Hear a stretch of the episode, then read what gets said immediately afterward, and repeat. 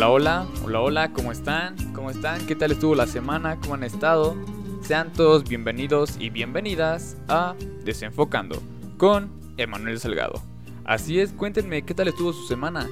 Qué bueno que ya están una vez más con nosotros en este podcast que ya se volvió su podcast favorito. Y claro, y cómo no, si estamos de fiesta. Así es, porque hemos llegado a los 5 programas. Ya es un gran proceso, ¿eh? No, al rato vamos a tener como 30 programas después de tantas lecturas que nos va a dejar Mara, ¿no? Pero es bueno, es bueno, no estoy diciendo que es malo, al contrario, es bastante bueno e interesante. Y ya que estamos hablando de las lecturas y todo esto, pues ¿qué les parece si arrancamos con las lecturas del programa del día de hoy? Bueno, más que nada nos dejaron dos, pero como siempre tenemos que hacerla de una. Y ahora sí, esta semana, este capítulo no es acerca de Guillermo Briones, que pues como ustedes sabrán, ya los otros dos episodios pasados estuvimos hablando de él. Y ahora vamos a hablar acerca de un artículo que se nos envió y que la verdad estuvo bastante interesante y que lleva como título Elaboración de un artículo científico de investigación. Suena interesante, ¿no? Sí, sé que sonará como también un poco de, ¡ay, no puede ser! ¿Es científico? ¿Va a hablar de ciencias? No, o sea, no, no tiene nada que ver. Pero bueno, vamos a comenzar. Este artículo fue escrito por Elena Enríquez Fierro y María Inés Cepeda González. Así es, tenemos a dos autoras. Pero, ¿qué creen? Aquí les tengo una pequeña, ¿cómo decirlo? Un pequeño problemita.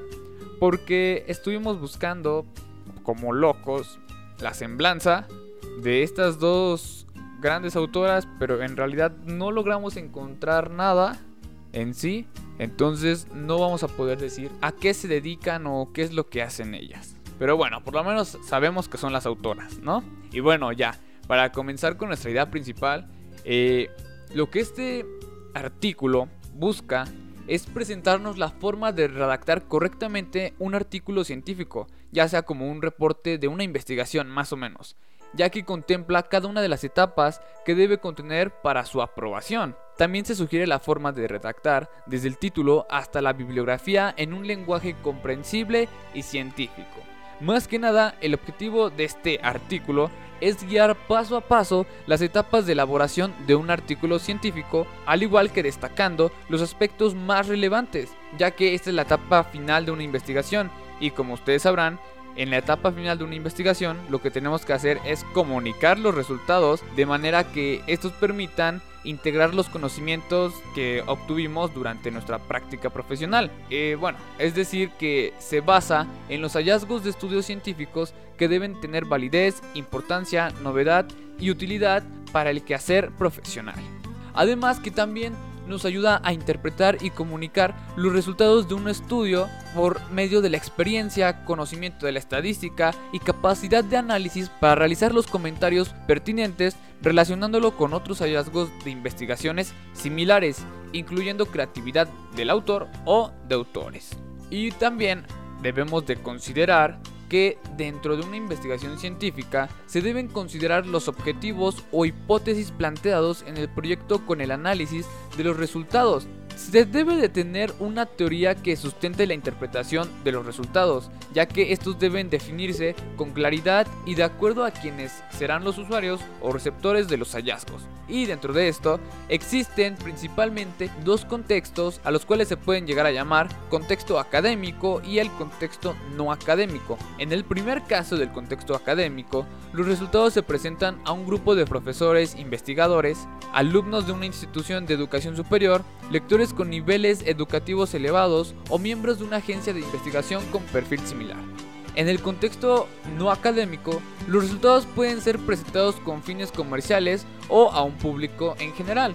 Y bueno, ya que les hablé un poco acerca de esta idea principal y todo lo que veremos o lo que vimos en esta lectura, ahora vamos a pasar a las ideas secundarias, a qué es lo que nos quiere mencionar.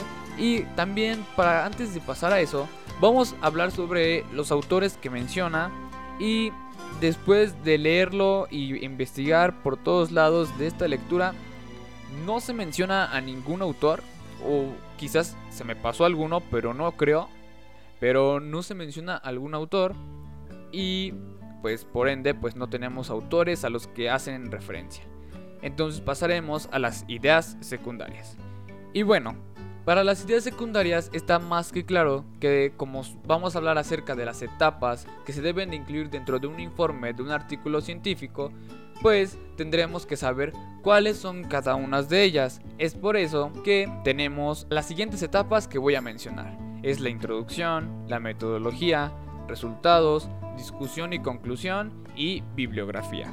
Pero dentro de todo esto se van tienen otros subtemas y otras cosas que también son importantes y que claro, aquí se las vamos a decir. Y bueno, vamos a comenzar de lleno con el título. Obviamente se inicia con el nombre del artículo, que es lo que debemos tener claramente desde el primer momento en que tenemos nuestra investigación. En algunos casos, porque hay ocasiones en donde el título se escoge hasta el final por toda la información y todas las cosas que has tenido. Pero debe tener una cierta relación con el problema de investigación y sobre todo con las variables principales. Este título debe de ser claro, fácil de entender conciso y no debe de pasar más de 15 palabras. Así es. Y bueno, después del título tenemos los autores. Eh, aquí en los autores debemos destacar si de los autores que estamos hablando solamente es uno o son varios.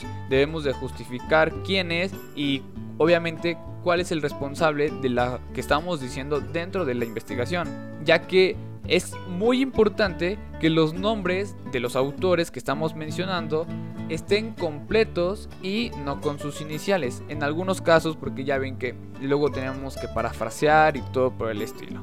También es necesario poner al margen instituciones de trabajo, sin incluir grados académicos o posiciones jerárquicas. Más que nada, debemos especificar a qué se dedica este autor.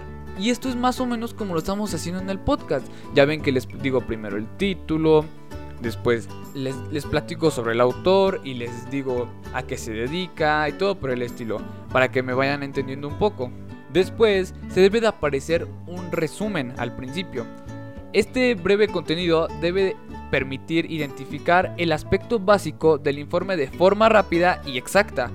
Debe ser fácil de entender, su contenido debe tener claro el objetivo o hipótesis en el primer párrafo. La metodología también debe estar presente en el segundo párrafo.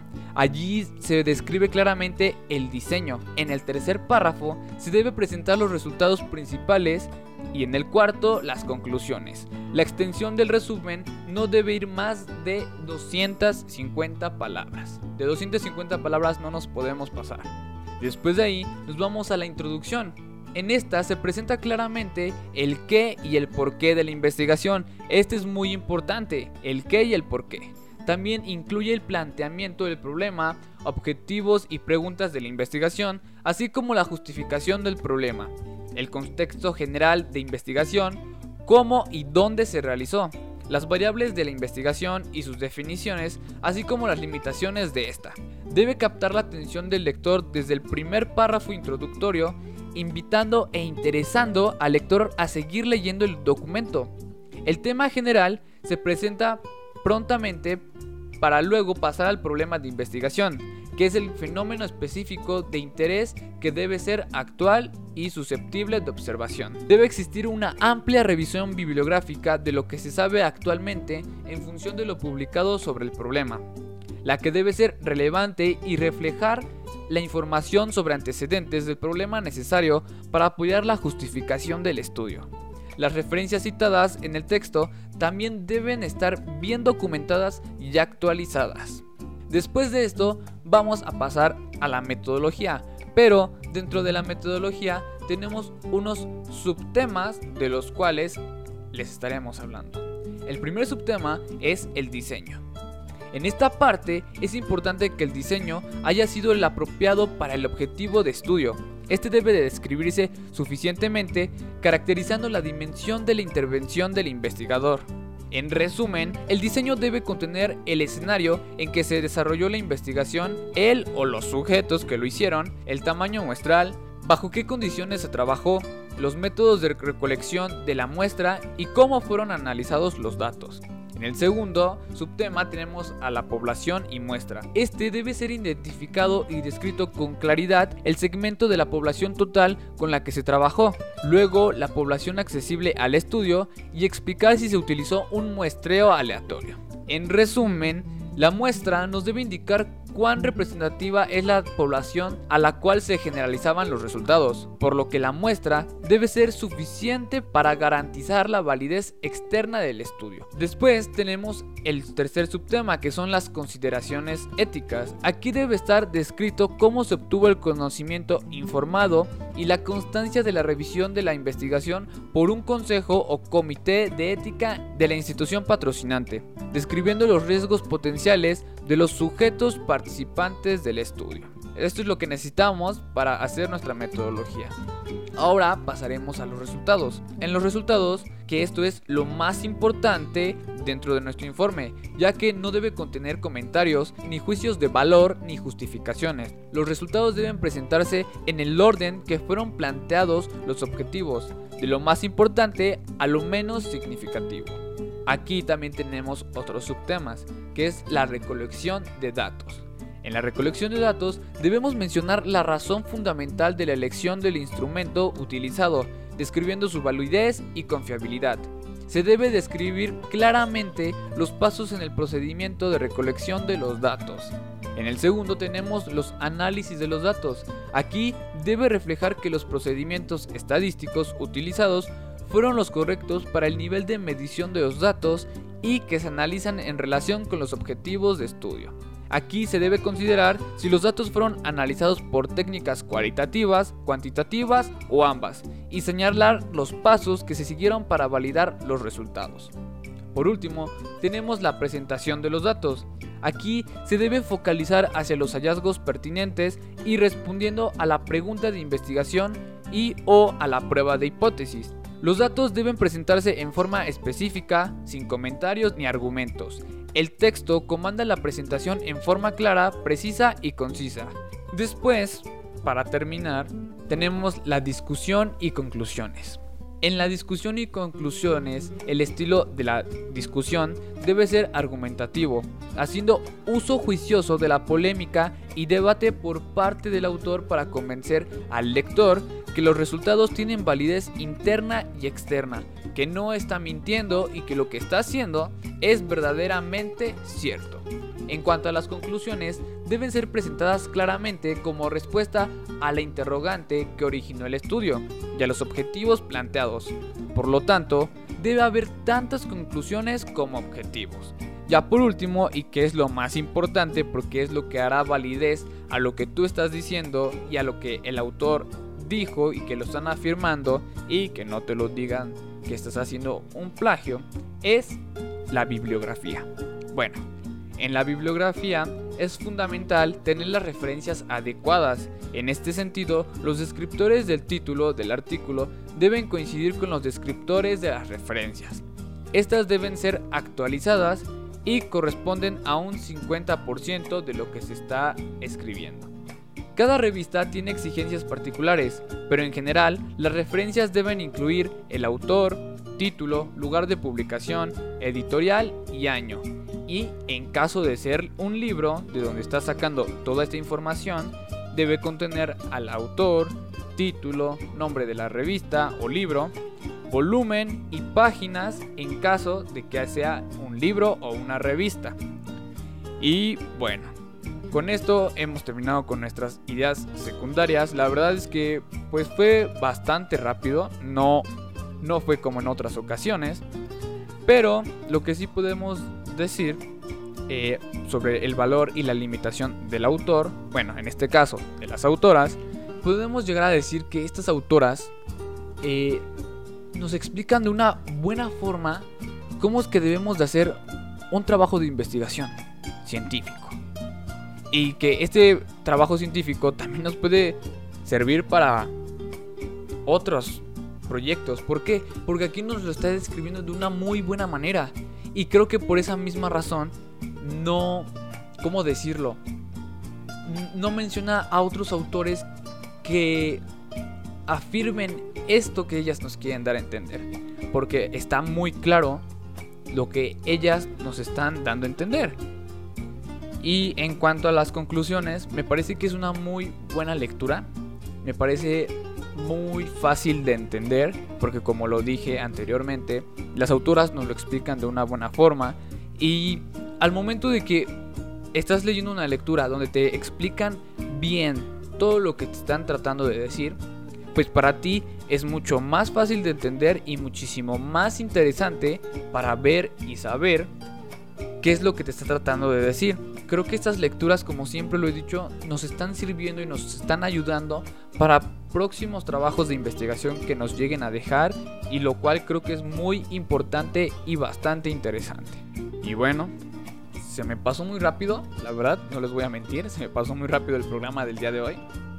Pero yo creo que ya es la costumbre, ¿no? De ponernos a platicar y toda la cosa.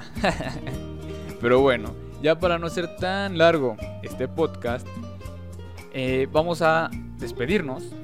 En verdad, muchísimas gracias por escucharnos, por quedarse todo el rato, por no aburrirse. Y si se aburren, una disculpa, pero créanme que hago mi mayor esfuerzo para que ustedes me logren entender. Y bueno, eh, eso sería todo de mi parte.